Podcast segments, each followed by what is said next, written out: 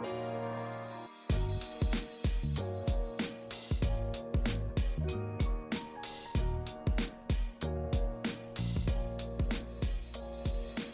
Servus und Hallo zusammen. Herzlich willkommen zu einer weiteren Episode des Urtalks. Mein Name ist Christian, aka Mr. Nicewatch.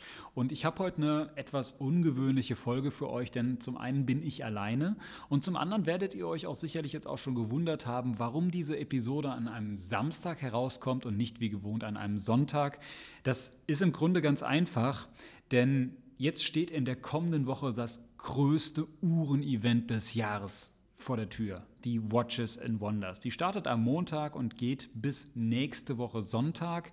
Und in dieser Woche werden rund 46 Hersteller, 46 Uhrenmarken ihre Neuheiten präsentieren. Und die ganze Welt schaut jetzt schon gebannt nach Genf und jeder ist erwartungsfroh, was denn da passiert und welche Neuheiten die, die Marken für uns so im Petto haben. Und ich dachte mir, wenn wir jetzt so eine Folge machen und die an einem Sonntag rausbringen, dann ist die höchstwahrscheinlich an dem Montag schon wieder obsolet, wenn dann äh, morgens um 8.30 Uhr die Messerhallen öffnen und dann be bekannt ist, welche Neuheiten rausgekommen sind. Und trotzdem wollte ich euch nicht ohne äh, Urtalk jetzt in das Wochenende äh, starten lassen und dachte mir, okay, wir werden in der nächsten Woche sicherlich so eine kleine Sonderfolge machen zu den Rolex und Tudor Neuheiten, wie wir das immer jedes Jahr machen und dann zum Wochenende hin nochmal das große Wrap-up ab, wo wir dann wirklich über alle Produktneuheiten sprechen oder zumindest über, über einen Großteil der Produktneuheiten sprechen und die ganzen Highlights zumindest abdecken. Jede Produktneuheit werden wir sicherlich nicht in, in diesem Format hier abdecken können, aber zumindest die, die, die wirklichen Highlights. Und ähm, ich wollte jetzt aber heute noch mal so eine kleine Einstimmungsrunde machen auf die Watches and Wonders, um euch auch so ein bisschen in diese Stimmung zu versetzen, weil ich bin gerade schon richtig heiß. Ich freue mich schon tierisch, dass es jetzt losgeht. Und warum mache ich das Ganze heute alleine? Ähm, die, die anderen beiden Jungs lassen sich entschuldigen. Raff ist gerade in Italien unterwegs. Ich glaube, der war es gestern in Rom gewesen. Der genießt das Leben, aber hat das äh, oder schafft es dementsprechend heute nicht aufzunehmen. Und der Lukas, ich nehme jetzt ich, ich, ich, verrate das an der Stelle einfach mal kurz. Ich nehme jetzt hier äh, an einem Freitagnachmittag auf. Der hat tatsächlich heute Geburtstag. Happy Birthday, Lukas. Alles, alles Liebe und Gute zu deinem Geburtstag. Und der freie Tag sei dir quasi auch jetzt hier an der Stelle natürlich gegönnt. Ähm, darum mache ich das jetzt Ganze alleine oder mache heute die, die Alleinunterhalter-Show. Aber bevor wir jetzt loslegen und bevor wir jetzt schon mal so vorab so über das alles sprechen, was uns auf der Watches and Wonders erwarten wird, ähm, werde ich trotzdem mit dem obligatorischen Audio-Wrist-Check starten und über die Uhr sprechen, die ich jetzt gerade am Handgelenk habe. Und das halte ich relativ knapp. Ich habe ähm, ja vor zwei Wochen, hatte ich das, glaube ich, verkündet, ähm, seit langem mal wieder ein New Watch Alert und zwar meine Hublot Big Bang und die trage ich jetzt in den letzten Wochen so in Rotation mit meiner Submariner, mit der Starbucks und habe die auch gerade jetzt hier am Handgelenk. Es ist eine Uhr, die mir sehr, sehr viel Spaß macht. Es ist von der, von, von der Optik natürlich was ganz anderes als die Sub. Dementsprechend ergänzen die beiden sich gut. Beide Uhren sind sportlich, beide Uhren haben eine Keramiklünette, sind robust konzipiert, aber die Hublot hat noch mehr so diesen ja, diesen, diesen Spaß-Vibe, diesen Fun-Vibe, während halt die Starbucks so ein bisschen tooliger ist. Aber beides funktioniert in, für mich zumindest in sehr, sehr vielen Lebenslagen. Und gerade habe ich sehr viel Spaß mit der Blue Big Bang. Ähm, ist eine coole Uhr und ich genieße sie sehr. Und ich habe gerade ja, eine Two-Watch-Collection kann man quasi sagen. Einmal ein Chronographen, einmal ein Taucher und im Grunde ist das damit auch schon in Ordnung. Vielleicht kommen ja demnächst noch weitere Uhren dazu, wenn jetzt auf der Watches and Wonders spannende Dinge vorgestellt werden. Und da, damit möchte ich jetzt auch schon mal direkt ins Thema hier reinstarten. Und zwar war es so, dass jetzt im Laufe der Woche, wie das eigentlich jedes Jahr so ist, der berühmt-berüchtigte Rolex Neuheiten-Trailer oder das, der, der Neuheiten-Teaser released wurde, vorgestellt wurde. Und äh, das war, jetzt muss ich kurz überlegen, gestern oder was vorgestern, ich meine, das war gestern soweit gewesen, dass der hochgeladen wurde, ich glaube morgens oder so um die Mittagszeit auf Instagram und plötzlich haben sich alle drauf gestürzt und, und jeder hat den überall irgendwie geteilt und gepostet und das ist ja dann immer so, ne? Rolex teasert da so an, was es an Neuheiten geben könnte. Und gerade zum Beispiel im vergangenen Jahr war es ja so, dass man in diesem Trailer schon erahnen konnte, dass es eine Linkshänder GMT Master geben wird. Und auch dieses Jahr waren so ein paar spannende Geschichten dabei. Und das will ich vielleicht mal zum, zum Ausgangspunkt nehmen, um mit euch darüber zu sprechen, was da schon mal angeteased wurde und was man daraus jetzt vielleicht auch schon herauslesen konnte. Und ob es dann wirklich so sein wird, das zeigt sich dann natürlich am, am kommenden Montag. Das heißt, jetzt, wenn die Folge rauskommt, übermorgen um die Zeit, wisst das wahrscheinlich schon. Das heißt also, wenn ihr diese Urtalk-Episode ab dem 27. hört, ist diese Folge eigentlich schon wieder obsolet. Hört es euch trotzdem an. Vielleicht habe ich ja trotzdem noch die, die ein oder andere spannende Info für euch auf Lager. Wir gucken mal. Ähm, also, der, der, der Trailer der Rolex äh, oder dieser Rolex Neuheiten-Teaser, der startet äh, direkt mit einem Kracher. Und zwar das erste, was wir in diesem äh, Teaser sehen, ist eine Uhr, die verdächtig an eine Explorer erinnert. Und das ist natürlich jetzt die Frage, was, was, könnte, was könnte sich dahinter verbergen? Also was man sieht, ihr habt, ihr habt den, wahrscheinlich haben die meisten von euch den schon gesehen. Ähm, man sieht aber auf jeden Fall eine Uhr, sie sieht, sieht ein bisschen aus, als ob sie sich so vor, vor einer Wasseroberfläche befindet. Es könnte aber natürlich auch einfach ja, Schnee, Eis oder sowas sein. Auch das würde dazu passen. Und man kann auf jeden Fall erkennen, dass wir hier eine, ähm, ja, so eine, eine glatte Lünette haben und man sieht so diese typischen 6 Uhr Index unten, den, den wir von der Explorer kennen.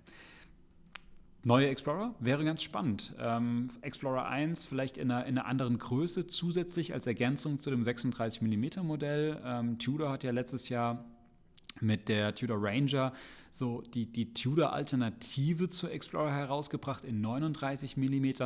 Kommt vielleicht die 39 mm Explorer zurück? Ähm, angeblich, aber da gibt es ja jetzt ohne Ende immer Mutmaßungen und plötzlich meint jeder irgendetwas zu wissen. Angeblich äh, gibt es gerade Gerüchte über eine 40 mm Explorer.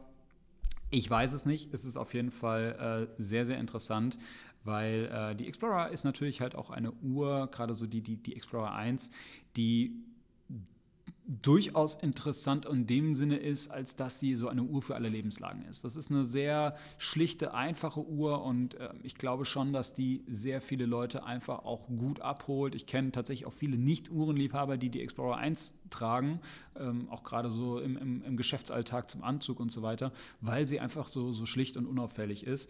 Und ähm, ich könnte mir vorstellen, dass gerade eine 6, dass die, die 36 mm Variante für doch einige dann doch zu klein ist. Vielleicht macht es Sinn, die um eine größere Variante zu ergänzen. Wir werden es sehen. Ich weiß es nicht, ob es stimmt, aber äh, es könnte sein. Das zweite oder das zweite Modell, was wir jetzt in diesem, ähm, ja, in diesem kurzen Video äh, von Rolex schon sehen können, und das ist nochmal deutlich spannender, das scheint zumindest laut des Videos ein äh, Titangehäuse zu, zu, haben. Und zwar sehen wir das daran, dass das so ganz besonders, so einen ganz ge besonders gebürsteten Schliff hat. Und zwar nicht nur oben auf der Oberseite der Hörner, sondern auch an den Flanken, an der Seite. Und damit erinnert es auch so ein bisschen an, an zum Beispiel die, die Deep Sea.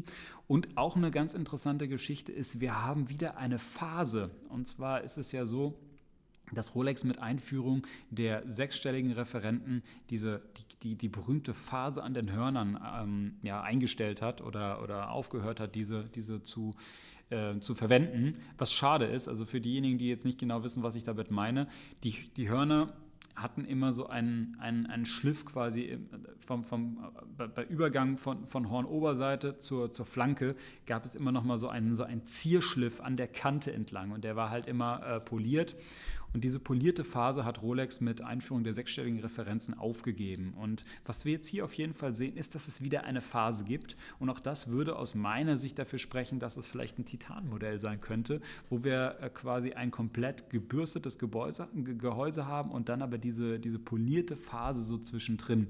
Was wir dann auch noch sehen, ist, dass, es, dass das Modell definitiv an einem Oysterband kommt und dass es eine drehbare Lünette hat mit einer also etwas nach oben abgesetzten ähm, ja, Graduierung.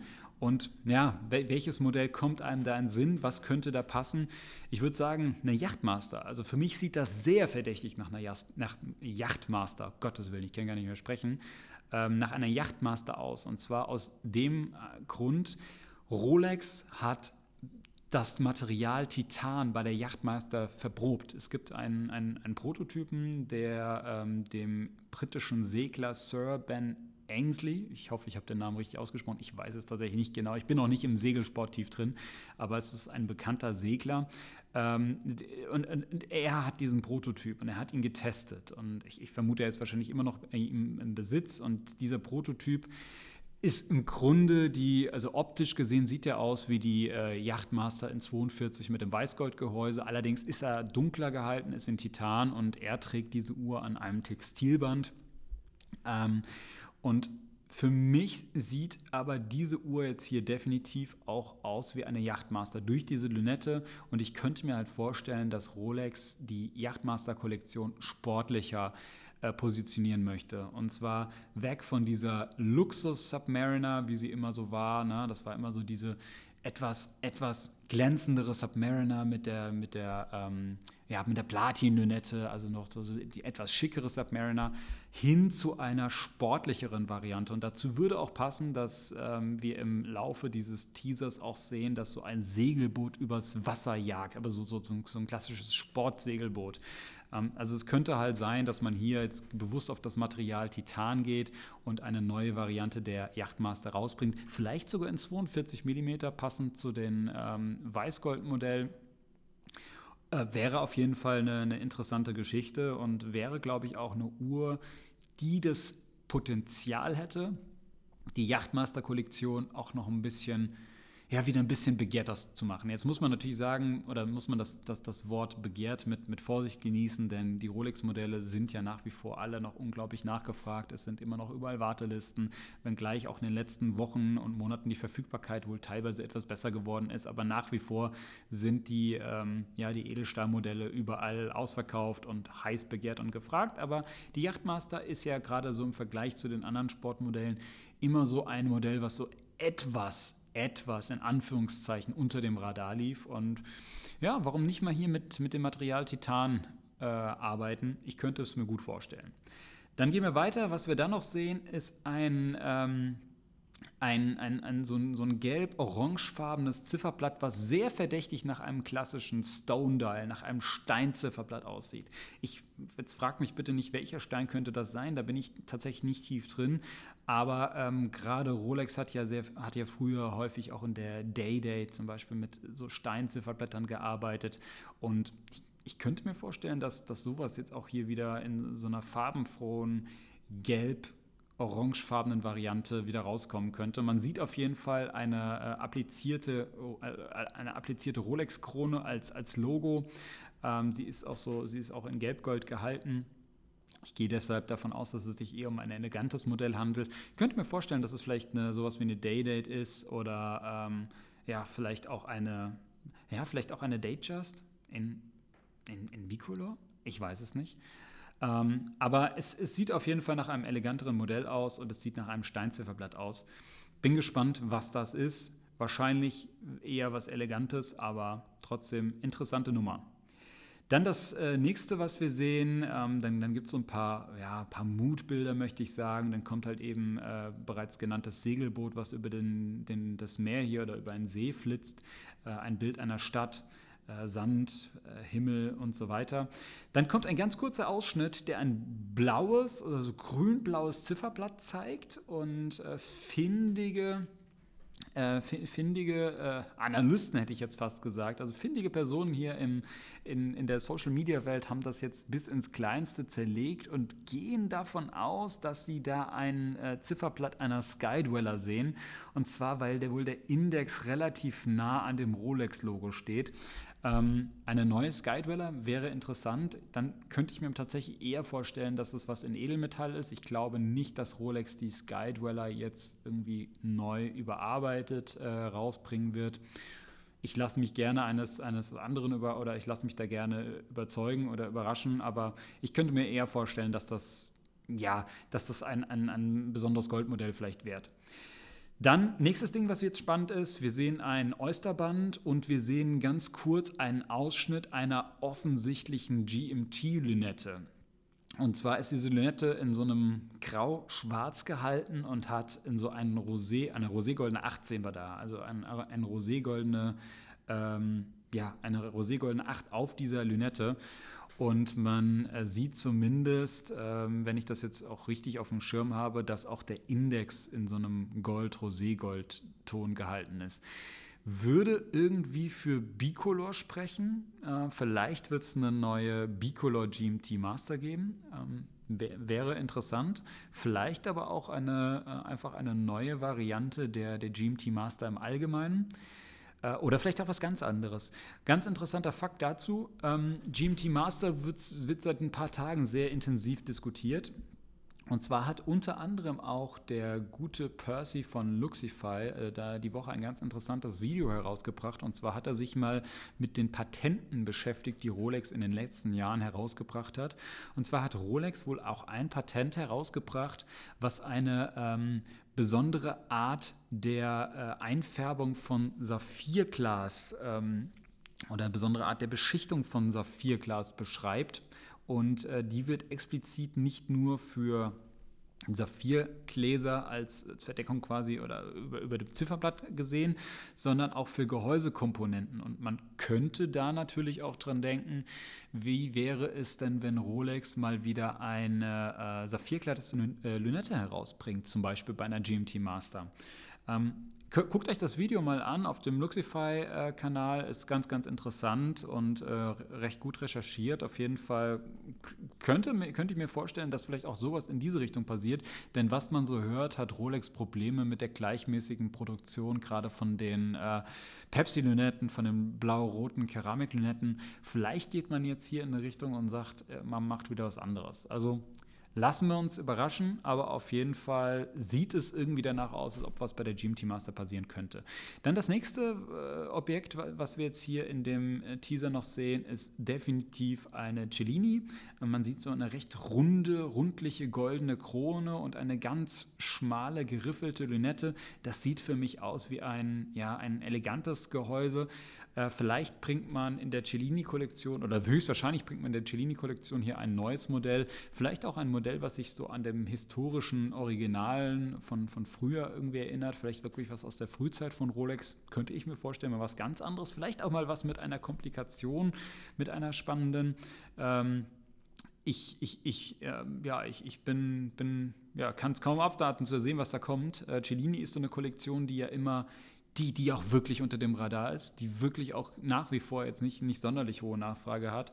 Und hier mal so ein bisschen Pep reinbringen mit einer außergewöhnlichen Neuheit, das, das würde der Marke, glaube ich, ganz gut tun. Dann ähm, der nächste Abschnitt, den wir sehen, ist eine Straße, ist Asphalt und über diesen Asphalt bewegen wir uns hier mit einer bahnbrechenden Geschwindigkeit. Also wir rasen quasi über diesen Asphalt. Und an welche Uhr denkt man da, wenn man an Rolex und an, an, an Geschwindigkeit und an Asphalt denkt? Ganz klar, Daytona. Und äh, im, im nächsten Abschnitt des Videos wird dann auch so ein, ja, verfärbt sich dieser Asphalt dann so eisblaufarben. Und ja, ich, ich kann, ich, ich weiß nicht, ich, ich kann da nur dran denken, dass die Daytona ihr 60. Jubiläum feiert. Und Eisblau, das erinnert immer an die eisblauen Blätter der Platin-Variante. Vielleicht gibt es eine neue Daytona. Lassen wir uns überraschen. Ähm, ich meine, es gibt ja die Platin Daytona bereits. Ich frage mich, was könnte man da neu machen? Oder es wird ein komplett neues Modell, was jetzt erstmalig hier mit dieser Referenz eingeführt wird. Vielleicht wird die Daytona komplett erneuert. We will see. Aber ich gehe sehr stark davon aus, dass sich was im Bereich Daytona tun wird. Ähm, was sehen wir ansonsten noch? Dann sehen wir noch mal so Schnee und Eis und ähm, dann aber auch keine Ausschnitte mehr zu, zu Uhren. Also es bleibt abzuwarten, was da passiert. Ich bin mir sehr, sehr sicher, dass wir was im Bereich Yachtmaster sehen werden. Ich bin mir sehr sicher, dass da irgendwas im Bereich Explorer sein wird und auch bei der Daytona. Ansonsten vielleicht Daydate, ähm, ansonsten vielleicht Skydweller, Cellini oder ja, vielleicht auch, auch ein anderes elegantes Modell, aber es, es, es, es bleibt spannend. Äh, es werden einige neue Modelle kommen, da bin ich sicher. Und Montagmorgen werden wir es sehen und dann werden wir sehen, was an den Gerüchten jetzt auch dran war. Viele dieser vermeintlichen Leaks, die es jetzt in den letzten Monaten schon gab, die haben sich alle jetzt als falsch herausgestellt. So, dann würde ich sagen, lasst uns nochmal rübergehen auf die Schwestermarke, denn auch Tudor hat am gleichen Tag einen ja, Neuheiten-Teaser herausgebracht. Und auch dieser ist ganz interessant, wenngleich er auch weniger aussagekräftig ist oder weniger verrät als der von Rolex. Zumindest kann ich persönlich da weniger herauslesen. Was wir in diesem Teaser auf jeden Fall sehen, ist die Tudor äh. Man sieht so dieses Gebäude von außen. Es ist mit so roten Paneelen belegt. Äh, man sieht oben auf dem Dach so ein paar Solarpanels und wir bekommen so einen kleinen Einblick in die Manufaktur hinein und sehen da so etwas, was aussieht wie ein Hochregallager vielleicht. Wir sehen auf jeden Fall einen Uhrmacher, der äh, an etwas arbeitet, oder ich glaube sogar eine Uhrmacherin, äh, wenn ich das richtig erkenne. Und ist, das Ganze hat einen sehr stark technisch anmutenden Look. Ich, ich weiß es nicht, was, was das bedeutet.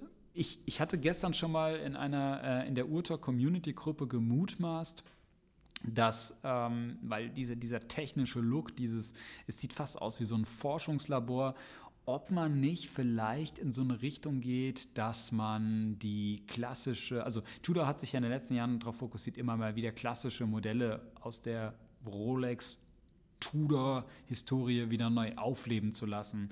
Ähm, ich meine, die, die Black Bay ist das beste Beispiel, oder Black Bay 58 ist das beste Beispiel, die also an die, an die frühen äh, Submariner-Modelle, sei es Tudor oder Rolex Submariner-Modelle erinnert. Dann haben wir mit der Black Bay Pro letztes Jahr eine Uhr gesehen, die diese Explorer 2, die frühen Explorer 2, die auch als Steve McQueen bezeichnet werden, fälschlicherweise, ähm, neu hat aufleben lassen. Dann haben wir was gesehen, eine mit der Tudor Ranger, eine Uhr, die die äh, die die 39er Explorer im Grunde ersetzt hat. Wie wäre es denn, ich, ich keine Ahnung, ob, da was dran ist, aber wie wäre es denn, wenn Tudor die Milgaus, und zwar die erste Milgaus, die klassische noch mit der drehbaren Lünette, die optisch unglaublich schön ist, die auch recht nah an der, an der Submariner dran war, wenn sie die ersetzen würden, oder nicht ersetzen würden, sondern diese quasi neu einführen würden. Und äh, vielleicht stellt ja Rolex jetzt wirklich auch mal die Milgaus ein. Darüber wird ja schon seit vielen, vielen Jahren diskutiert und wird immer wieder spekuliert. Und man erwartet es eigentlich schon so seit zwei, drei Jahren, dass die eingestellt werden könnte. Es ist dann doch nie passiert. Wie wäre es denn, wenn die eingestellt wird und Tudor gleichzeitig so die erste oder die frühen Milgaus-Modelle wieder aufleben lässt? Wäre doch mal eine spannende Sache. Und optisch könnte ich mir das sehr gut in der Black Bay-Kollektion vorstellen. So ein bisschen abgewandelt, ähm, aber dann vielleicht so ein blitzförmiger Zeiger. I don't know. Ich weiß nicht, ob was dran ist. Aber es sieht auf jeden Fall sehr stark so nach irgendwie Forschung aus und da würde halt das Thema gut passen. Ähm, ansonsten, ich, ich, gehe davon aus, es wird auf jeden Fall ein Update in der ähm, Blackback-Kollektion geben. Das, das, ist natürlich auch das Flaggschiff von, von Tudor und ich denke mal, die Wahrscheinlichkeit ist hoch, dass sich da was tun wird. Ich persönlich würde auch gerne was äh, nochmal im Bereich Pelagos sehen, weil da hat man ja jetzt auch gerade letztes Jahr mit der Pelagos äh, 39 ein sehr schönes Modell herausgebracht, das sehr, sehr erfolgreich war. Warum nicht diese Kollektion noch ein bisschen weiter ausbauen? Warum da nicht noch, noch andere Modelle mit reinpacken und dann zum Beispiel die Pelagos als die moderne, modernere Alternative zur Black Bay etablieren? Die Black Bay eher so mit dem Bezug zur Vergangenheit, die Pelagos eher mit dem Bezug zur Gegenwart ähm, und das aber als, als beides als eigenständige, aber sich auch nicht unbedingt kannibalisierende ähm, Kollektion. Das fände ich persönlich eine, eine, ganz, ganz schicke Geschichte, weil beide Kollektionen ja einfach sehr viel Potenzial bieten. Die Black Bear ist unglaublich erfolgreich und ich glaube, man könnte in der Pelagos-Kollektion auch noch viel Schönes machen. Also zum Beispiel auch so ein Taucherchronograph wird mir gut gefallen. Gibt es jetzt in dem Teaser keine Indizien dafür? Ich, ich weiß es auch nicht. Ich habe jetzt auch da keine Gerüchte gehört. Äh, es gehen natürlich immer mal wieder irgendwelche Gerüchte rum. Ähm, ich hatte heute Morgen irgendwas gelesen von einer neuen GMT mit Pepsi-Lünette und einem weißen Zifferblatt. Ich weiß es nicht, keine Ahnung. Es ist viel Spekulieren. Ähm, jeder meint irgendetwas zu wissen, was dann am Ende wirklich stimmt. Das ist immer noch mal so eine Frage für sich. Aber, und das ist vielleicht noch mal ein interessanter Hinweis für all diejenigen von euch, die auch vorhaben, nach Genf zu fahren, die nächsten Tage oder die sich vielleicht auch in der Schweiz bereits befinden. Tudor eröffnet ab dem 27., das heißt jetzt ab dem Montag, eine Pop-up-Boutique in der Genfer Innenstadt. Und zwar ist es so, dass Tudor hier erstmalig in einem Laden die gesamte Tudor-Kollektion, und damit meine ich wirklich die gesamte Kollektion, in einem Laden vor Ort haben wird und die Uhren auch käuflich verfügbar sind. Und zwar hat Tudor dieses Jahr sich auf die Fahnen geschrieben und gesagt, sie, sie wollen diese Uhren schnell unter in die Öffentlichkeit bringen. Sie wollen die Uhren schnell an den Mann bringen können. Und das soll eben, klar, es wird, es ist immer so, ihr wisst, wie es ist, ja, Uhren kommen raus, die Nachfrage ist am Anfang hoch, die, bis die dann ausgeliefert werden, dauert auch immer ein bisschen, also bis sie dann in den jeweiligen Märkten verfügbar sind. Dann gibt es da auch immer Wartelisten und der, der einzelne Fachhändler bekommt vielleicht am Anfang auch erstmal nur so zwei, drei Modelle, die dann sehr schnell natürlich weg sind. Eins wird vielleicht auch mal zurückgehalten, erstmal so als Ausstellungsstück, um den Leuten auch mal was zeigen zu können. Äh, dementsprechend ähm, ist, dauert es immer ein bisschen, bis dann äh, die neuen Modelle wirklich gut verfügbar sind. Aber Tudor hat gesagt, sie, sie möchten, dass zumindest ab Tag 1 die, die Uhren jetzt irgendwie verfügbar sind und dass es zumindest jetzt hier in Genf in der Schweiz äh, die Leute die Chance haben, diese Uhren zu kaufen. Und so wird, wie gesagt, ab Montag, dem 27.03 eine Tudor Pop-up Boutique in der Genfer Innenstadt aufmachen, äh, mitten im äh, Geschäfts- und Handelszentrum. Und dort wird, die wird einen Monat lang offen sein und dort wird diese gesamte Kollektion inklusive aller Messerneuheiten ausgestellt werden und verfügbar sein. Also man wird sich alle Uhren angucken können und man wird die Uhren kaufen können. Sogar ähm, Boutique-Modelle, die, die Black Bay 58 äh, in Bronze, auch die soll verfügbar sein. Also sehr, sehr interessant. Ähm, ich ich gucke mal, ob ich es schaffe, da am Montag auch mal vorbeizuschauen. Würde mich interessieren. Ich habe tatsächlich Montagabend meinen Termin auf der Watches and Wonders bei Tudor um mir die Neuheiten anzuschauen. Ähm, ich, ich muss mal gucken, ob ich es vielleicht schaffe, auch noch mal in, diese, in der Boutique vorbeizugucken.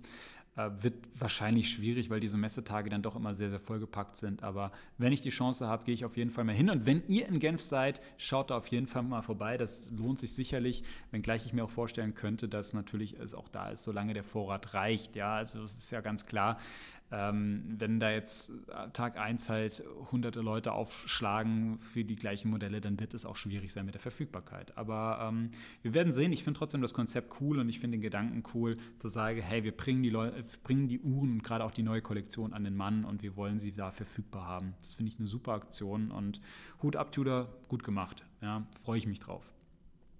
Ansonsten ähm, ja, es sind noch zahlreiche andere Hersteller natürlich bei der Watches and Wonders vertreten. Das heißt, also wir haben wir im Grunde alles, was irgendwie Rang und Namen hat. Äh, Lange und Söhne, äh, viele, viele Indies, dann natürlich Cartier, äh, wir haben Chopin, wir haben Grand Seiko, wir haben Hublot, wir haben IWC, wir haben Jäger Le Coultre, wir haben Oris, wir haben Panerai, Parmigiani, Patek Philippe natürlich auch, ganz klar. Wir haben äh, neben Rolex und Tudor, wir haben Tag Heuer, Zenit, Vacheron, unglaublich viele Marken. In Summe sind, sind es, glaube ich, 48 Hersteller, die da vertreten sind. Wie gesagt, auch viele Indies. Die äh, Watches and Wonders ist dieses Jahr auch so aufgezogen, dass sie erstmalig auch die Türen für die Öffentlichkeit öffnen. Und zwar äh, die Messe, ich hatte es eben schon mal gesagt, geht vom 27. bis zum 2. April. Äh, die ersten fünf Tage, 27. bis 31. April, werden rein für Fachbesucher sein. Das ist dann immer so typischerweise, kommen da dann die, die, die, die Händler hin, da kommen dann also die Konzessionäre, ja, die haben dann die Termine bei ihren Marken. Dann ist sehr viel internationale Presse und Medien, die dort dann die Termine und Produktpräsentationen haben. Das ist jetzt auch schon so gewesen, ich, dass ich mich jetzt im Vorfeld da schon bei zig Marken einschreiben musste, um dann wirklich dort auch Termine zu haben. Denn diese Stände, das könnt ihr euch so vorstellen, das, ist, das sind riesige Stände, das sind teilweise wie kleine, ähm, ja, wie kleine Häuser, die dann da in dieser Messerhalle stehen. Und die sind jetzt nicht für die Öffentlichkeit geöffnet. Da kann man nicht einfach auf den Stand draufgehen. Es gibt dann immer am Rand dieses Standes eine Glasscheibe und da sind dann die Produktneuheiten präsentiert. Die kann man sich dann hinter Glas, quasi hinter Schaufenstern anschauen. Aber man kann in der Regel jetzt nicht einfach auf den Stand draufgehen und äh, dann äh, dort die, die Uhren anfassen und anschauen. Dazu braucht es Termine. Aber dieses Jahr wird es halt eben auch so sein, dass es zwei Publikumstage gibt. Und zwar werden das die letzten beiden Messetage sein, der 1. und der 2. April. Da ähm, sind erstmalig dann auch die, oder ist erstmalig die breite Öffentlichkeit dann auch eingeladen, sich die Uhren äh, anzuschauen. Ich weiß tatsächlich nicht, wie das dann läuft, ob man dort dann auf die Stände auch mehr drauf kann oder ob das dann einfach so was ist wie zwei Tage lang Window-Shopping.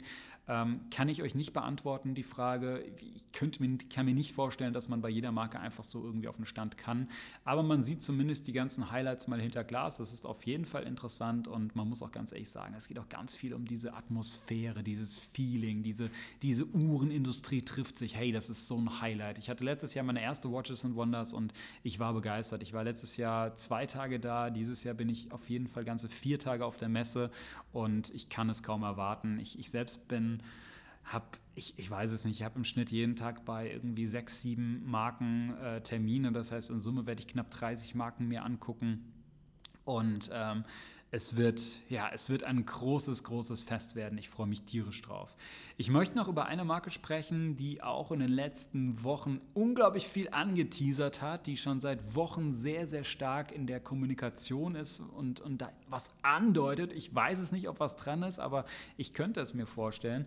Und zwar ist das die Marke IWC. Ähm, und zwar spielt IWC seit Tagen mit einer sehr starken, ähm, ja, ich möchte mal sagen, Designsprache Sprache. Und zwar äh, kommunizieren oder äh, spielen sie ganz stark immer so mit Bildern, die extrem an die 70er Jahre erinnern. Also wir sehen irgendwie alte so Röhrenmonitore und irgend sowas, was aussieht wie so ganz frühe Computer und alles ist aber in so einem sehr geradlinigen Design gehalten.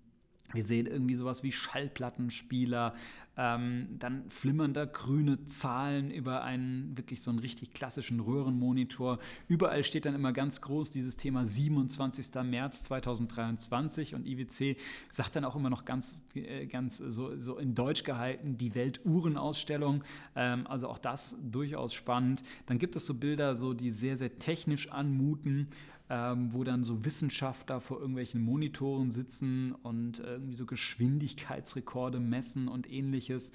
Ähm, es ist von der, von der Designsprache her ganz, ganz, ganz prägnant und hat so absolut so 70er, vielleicht frühe 80er Vibes. Ähm, nicht später, ist auf jeden Fall so diese Epoche.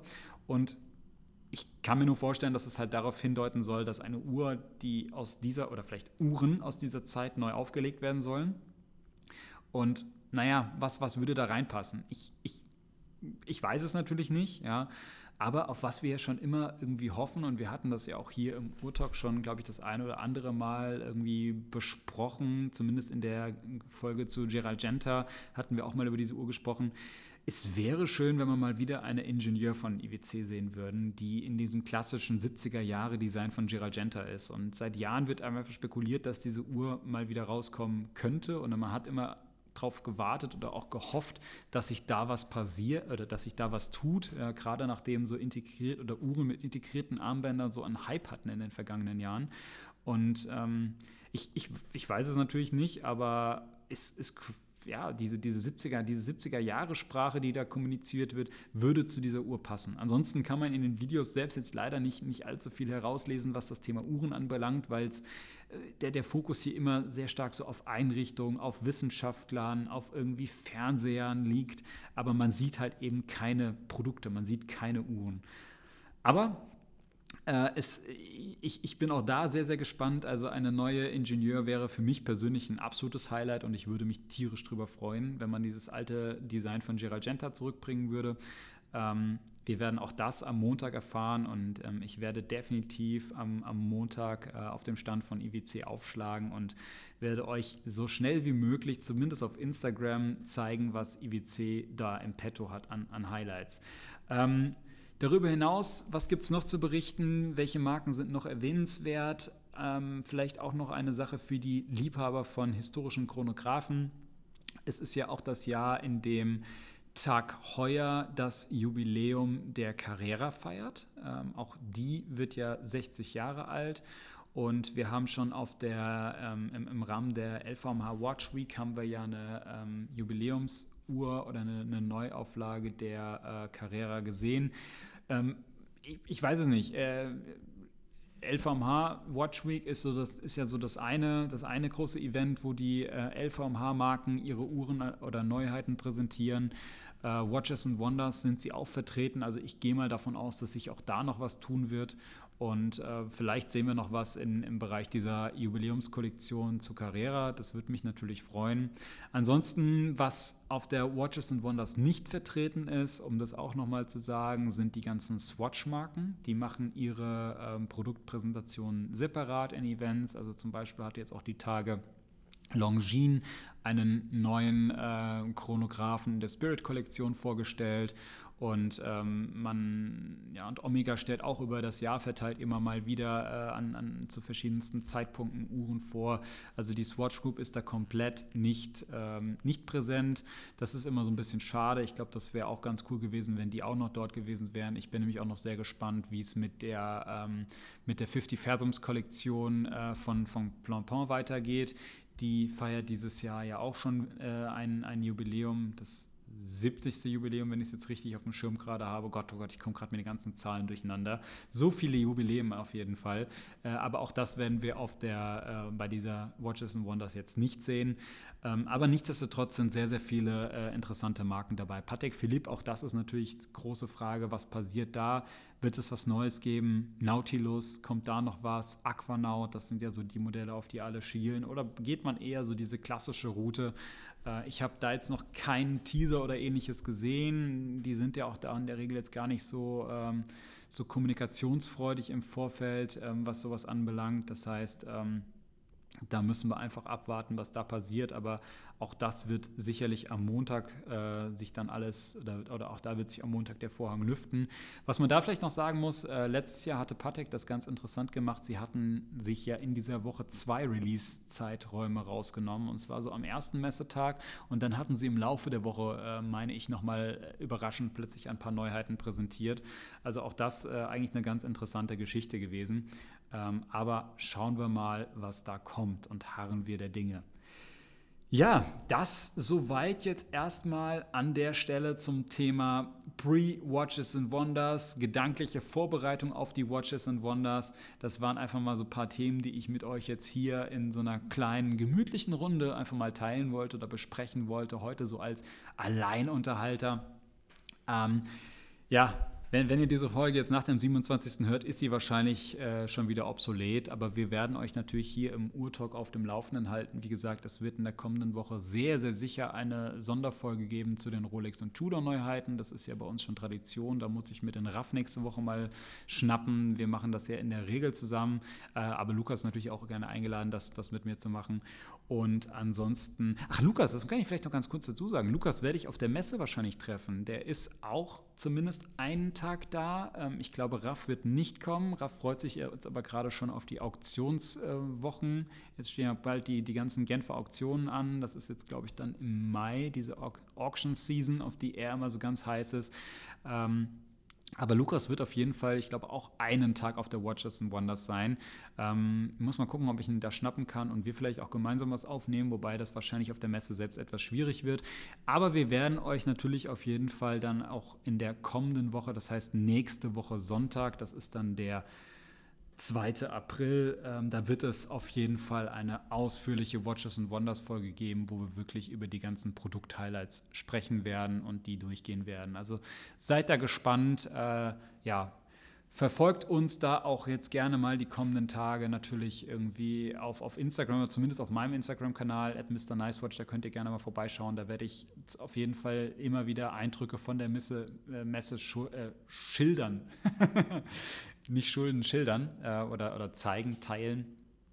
Und ähm, ihr könnt auch gerne mal auf meiner äh, Seite gucken, äh, www.mrnicewatch.de. In meinem Online-Magazin werden auch ab Montag diverse Berichte äh, zu den Neuheiten kommen. Ich werde auch da ähm, First-Person-Pictures, also auch Bilder aus, aus erster Hand versuchen zu teilen und, und die Neuheiten so gut es geht abzudecken. Ich muss mal gucken, es werden stressige Zeiten oder stressige Tage zumindest äh, jetzt kommen, weil irgendwie auf der Messe und dann irgendwie versuchen, dort noch Content zu produzieren und abends im Hotelzimmer noch schnell, noch schnell Berichte schreiben.